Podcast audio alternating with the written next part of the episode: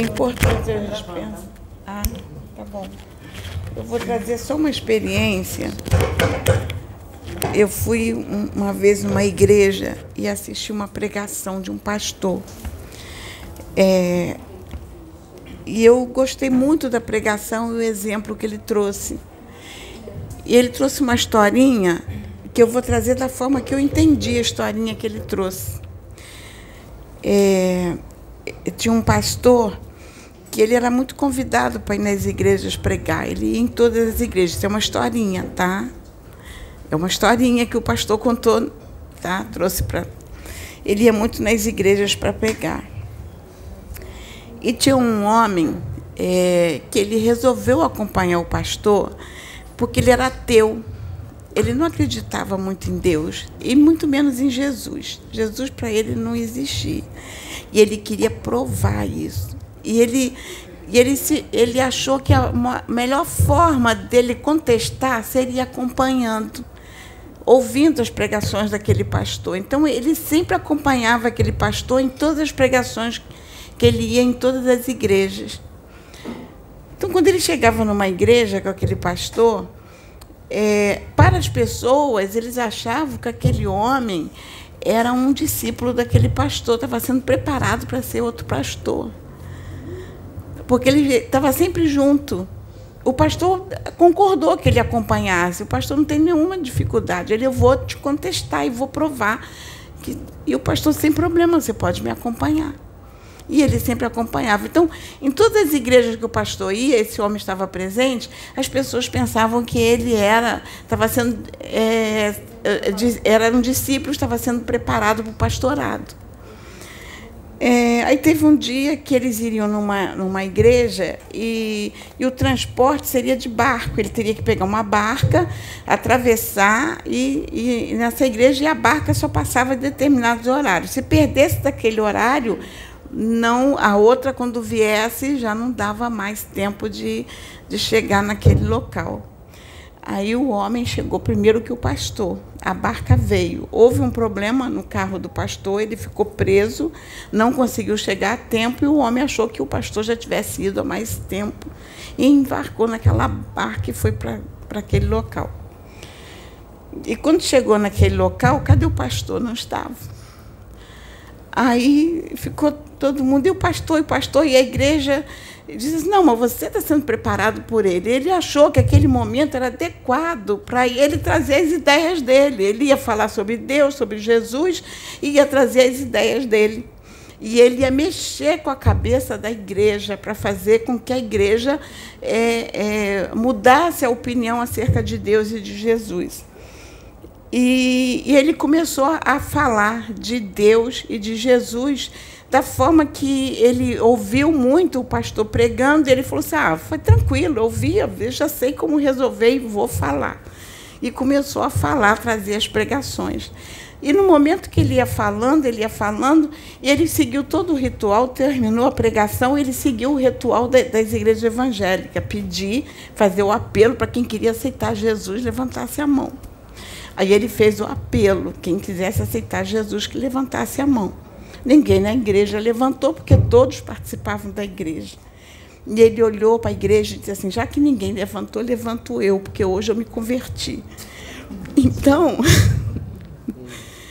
por que, que eu trago essa história?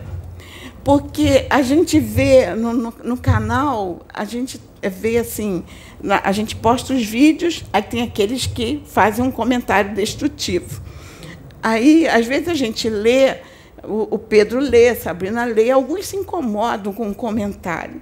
Mas eu digo assim, eu não me abalo com um comentário. Eu, eu procuro é, não, não me incomodar, é, deixar de lado. Por quê? O que, que eu que eu vejo. Por que, que eu trouxe a historinha? Vamos trazer, levar essa historinha para o passado. É, eu fui pesquisar a liga, estava pesquisando, que eu queria ter certeza, porque eu já tinha pesquisado uma época e eu esquecia. Eu fui procurar de novo. É, Jesus, a gente partiu de que a, a, era de Cristo a partir do ano 1 do nascimento de, de Jesus. Jesus, né? Então, segundo os estudos, o apóstolo Paulo, ele seria mais ou menos, é, se deduz que ele possa ter nascido do ano 5 a 10 da era é, cristã, de 5 a 10. Tá? E era comum naquela época, como é comum até hoje, o, o jovem, geralmente naquela época, o jovem aos 13 anos de idade, é, ainda mais a família do apóstolo Paulo, que era uma família nobre e tinha condições, eles podiam é, entregar o apóstolo Paulo para ser instruído por Gamaliel, como ele foi instruído por Gamaliel. Gamaliel era um, era um um sacerdote da época, era um fariseu, era mestre da lei e, e filósofo, um dos filósofos, e ele foi, é, é, é, ele foi o professor de apóstolo Paulo, que foi criado dentro da lei farisaica, sobre a, tutela de, do, do mestre Gamaliel. Então, ele provavelmente, se ele fosse cinco, nasceu no ano 5, então Jesus, quando foi crucificado aos 33 anos, o apóstolo Paulo tinha 28. E, e, e o estudo dele foi em Jerusalém, porque ele teve que ir para Jerusalém estudar. Se fosse 10 anos, ele estaria com 23 anos. Então ele fez os estudos, ele ouviu falar de Jesus na época que ele estava em Jerusalém. Provavelmente deve ter ouvido pregações de Jesus, ou ouviu falar da história de Jesus, porque ele estava em Jerusalém estudando. Tudo indica que ele estava lá, porque ele era discípulo de Gamaliel, só podia estar em Jerusalém. É, se fosse, vamos trazer para a época de hoje, essa história para a época atual. Com a, com a, a gente tem a mídia, tem o YouTube, apóstolo Paulo estaria escrevendo, ó, atacando Jesus, atacando o trabalho.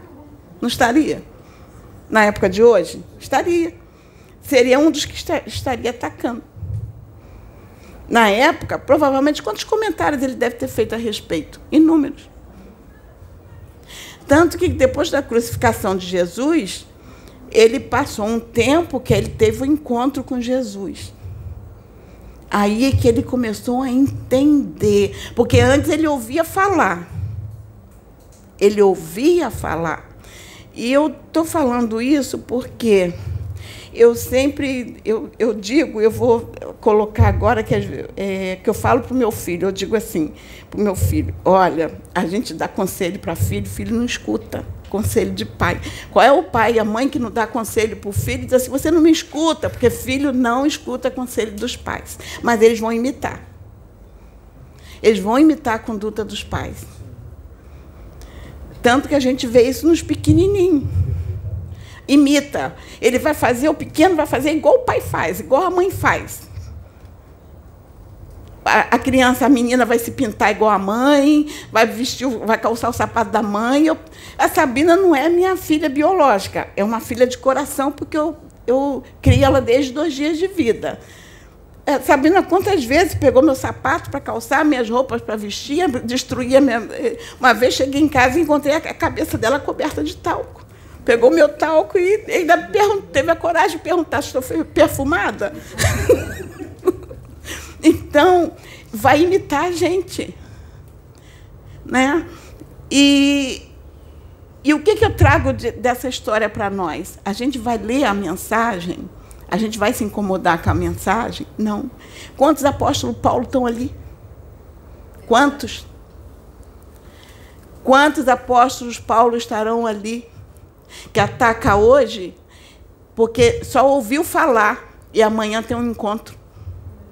E Deus permite que a mensagem chegue até ele. Porque vai chegar um momento em que Deus vai preparar um encontro.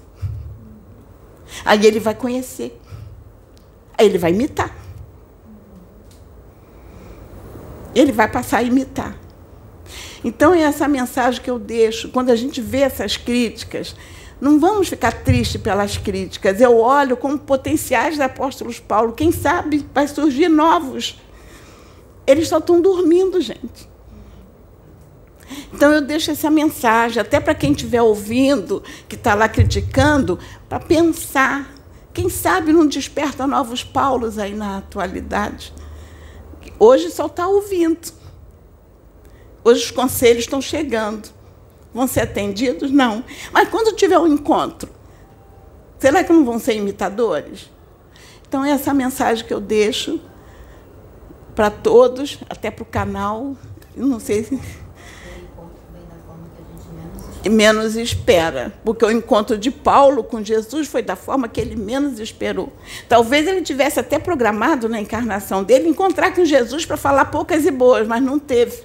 Mas foi um encontro diferente depois que Jesus partiu. Então é essa mensagem que eu deixo.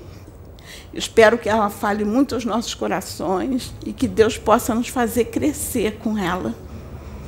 Que Deus nos abençoe. Amém.